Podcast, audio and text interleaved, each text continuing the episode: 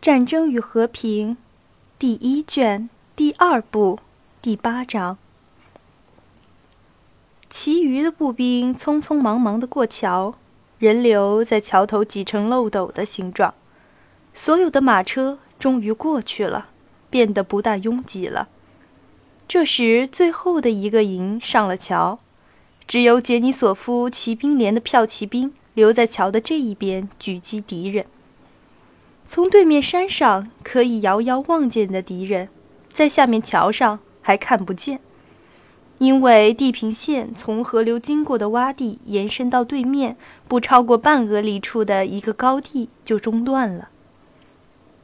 前面是一片荒地，那里有我们的几个哥萨克骑兵侦察小分队在活动。突然，在对面的道路的高处上出现了穿着蓝色外套的军人和炮兵。这是法国人。哥萨克侦察兵骑着马迅速下了山。杰尼索夫连的官兵们虽然竭力想说些不相干的事，眼睛朝两边张望着，但是他们心里一直想着那边山上的情况，不断的看着地平线上出现的斑点。他们认为那就是敌人的军队。午后，天气又放晴了。明亮的太阳悬挂在多瑙河和它周围阴暗的群山的上空，四处静悄悄的。从那座山上不时传来敌人的号角声和叫喊声。在骑兵连和敌人之间，除了侦察小分队外，已没有任何人了。分隔着他们和敌人的，是一片大约三百俄丈的空地。敌人停止了射击。这就更加清楚地察觉到了敌我两军之间严格的、可怕的、不可逾越和捉摸不定的界限。越过这条像是生死线的界限一步，就是未知数，就是痛苦和死亡。在那里，在这片田野、这棵树、这个阳光照耀的屋顶的那一边是什么？有什么人？谁也不知道。也不想知道。迈过这条界限那边，是可怕的，可是又想迈过它，并且知道迟早得迈过它。弄清在界限的那一边是什么，正如不可避免的要弄清死亡的后面是什么一样。而自己是那么身强力壮、快活激动，周围又有同样健壮和激动兴奋的人。每个看得见敌人的人，即使不这样想，也会有这样的感觉。这种感觉使得这时发生的一切能给人留下特别清晰和令人高兴的鲜明印象。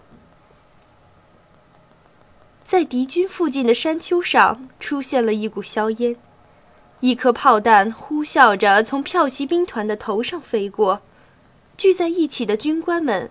分散到各自的位置，骠骑兵们竭力要把马匹排齐，连里变得鸦雀无声。大家不时看看前面的敌人和看看连长，等待着命令。又飞过了第二发、第三发炮弹，显然是在炮击骠骑兵。但是炮弹发出均匀和急促的呼啸声，飞过了骠骑兵的头顶。落在后面的什么地方？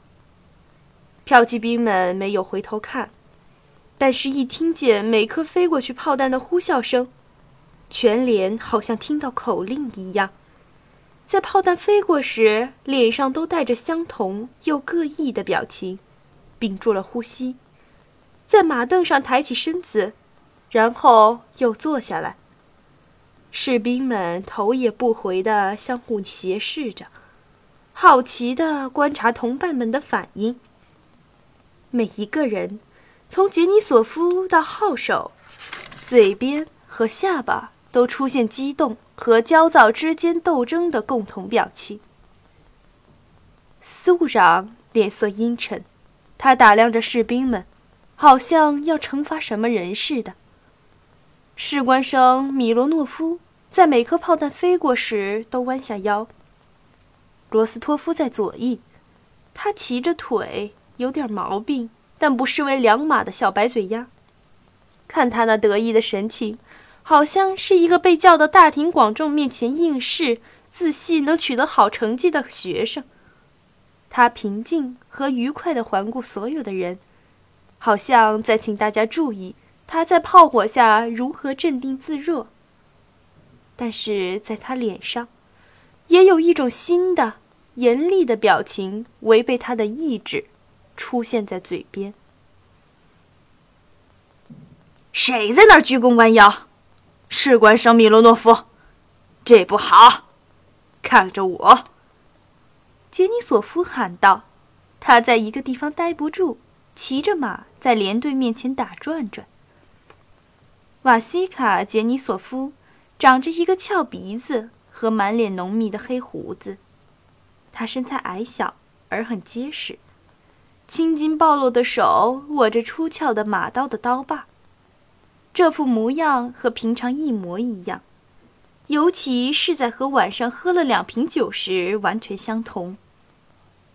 现在他只不过脸显得比平常更红，像鸟儿饮水那样扬起头发蓬乱的脑袋，抬起瘦小的脚，用马刺猛刺骏马背都阴的两侧，身子好像要向后倒似的，朝连队的另一翼驰去，哑着嗓子喊叫起来，要大家检查一下手枪。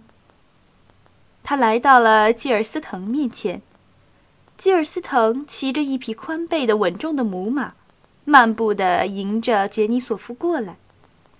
这位长胡子骑兵上尉像平常一样神情严肃，只不过他的眼睛比平常更亮了。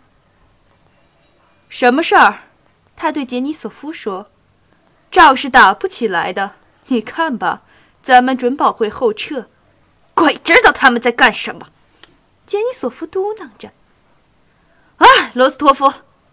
他看见这个士官生快活的脸，便朝他喊道：“这一回你可等到了吧？”于是他赞许的笑了笑，显然为这个士官生而高兴。罗斯托夫感到自己非常幸福。这时，团长出现在桥上，杰尼索夫朝他疾驰过去。大人。请允许出击，我把他们赶回去。哪里谈得上出击？团长无精打采地说，好像看见一只讨厌苍蝇似的，皱着眉头。您干嘛待在这儿？你看，两翼都在撤退，把骑兵连带回去。骑兵连过了桥，出了大炮的射程，没有损失一个人。接着，伞兵线上的第二骑兵连也过了桥，最后剩下的哥萨克也从那边过来了。保罗格勒团的两个连过桥后，一个跟着一个朝山上往回走。团长卡尔波格丹诺维奇舒伯特来到了杰尼索夫的连队，骑着马在离罗斯托夫不远的地方漫步走着，一点儿也没有注意他。虽然因杰利亚宁的事儿发生冲突以来，这是他们第一次见面，罗斯托夫感到自己在部队里是受这个人支配的。这时他觉得对不住他，便目不转睛地看着他那大力士般的脊背，长着浅色头发的后脑勺和红色的脖子。罗斯托夫时而觉得波格丹内奇只不过是假装不注意。现在团长的全部目的，在于考验士官生是否勇敢。想到这里，他挺直身子，愉快地朝四周看看。时而，他感到波格丹内奇有意离他很近，以便向罗斯托夫显示自己的勇敢；时而，他又想，他的仇人有意派骑兵连冒着很大危险去出击，目的是为了惩罚他罗斯托夫；时而，他还想。出击回来后，团长将走到他跟前，宽宏大量朝受伤的他伸出手，表示和解。保罗格勒团的人熟悉的高耸着肩的热尔科夫，骑着马到了团长跟前。热尔科夫自从被赶出总司令部后，没有待在团里，他说：“他不是在部队里干苦差事的傻瓜，在司令部什么也不干，照样能得到更多的奖赏。”于是设法在巴格拉温公爵那里谋得了一个传令官的职位。他是来向老上司传达后卫部队命令的。团长，他带着忧郁而严肃的神情对罗斯托夫的仇人说，同时看着同伴们。命令停止行动，把桥烧掉。这是给谁的命令？团长脸色阴沉的问。我也不知道，团长给谁的命令。骑兵上尉严肃的回答道：“只不过公爵命令我。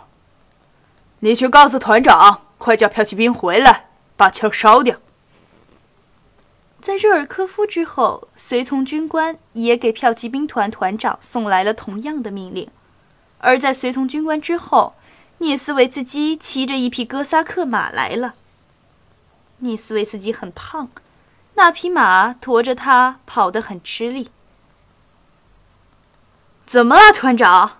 他在马还没停步时就喊叫起来：“我对你说过要把桥烧掉，而现在有人把话传错了。”那里人都急得要疯了，弄不清是怎么回事。团长不慌不忙地叫部队停止前进，朝涅斯维茨基转过身来。你对我说过关于引火材料的事儿，他说。至于烧桥的事儿，您一个字儿也没对我说过。这怎么可能，老兄？涅斯维茨基勒住马说。他摘下军帽。用胖胖的手摸着汗湿的头发，怎么没有说过引火资料放好后就把桥烧掉？我不是您的老兄，教官先生，你没有对我说过要把桥烧掉。我知道这是我的职责，我习惯于严格执行命令。你说要烧桥，而谁来烧桥？我从哪儿知道？好吧，好吧，您总是这样较真儿。涅斯维茨基挥挥手说：“你怎么在这儿？”他问热尔科夫。“为了同一件事儿，可是您浑身湿透了，让我来给您拧拧干。”您说，教官先生，团长用气恼的声调接着说：“团长，随从军官打断了他的话，应当抓紧时间，不然敌人就要把大炮挪过来发射散弹了。”团长默默地看了看随从军官，看了看胖胖的教官和热尔科夫，皱起了眉头。我这就去烧桥，他用庄重的声调说，好像他想借此表明，尽管发生了使他不愉快的事，他仍然准备做应该做的事。